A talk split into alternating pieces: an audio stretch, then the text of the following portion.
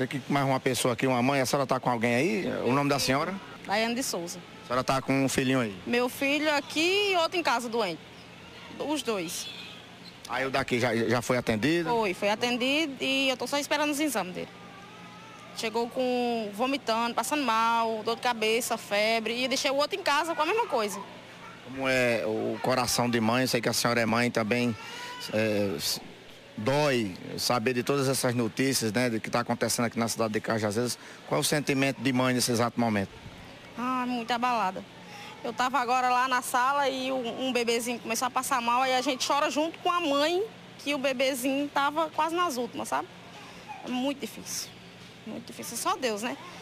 Pedir a Deus, drobar o joelho e pedir a Deus que Deus coloque a mão.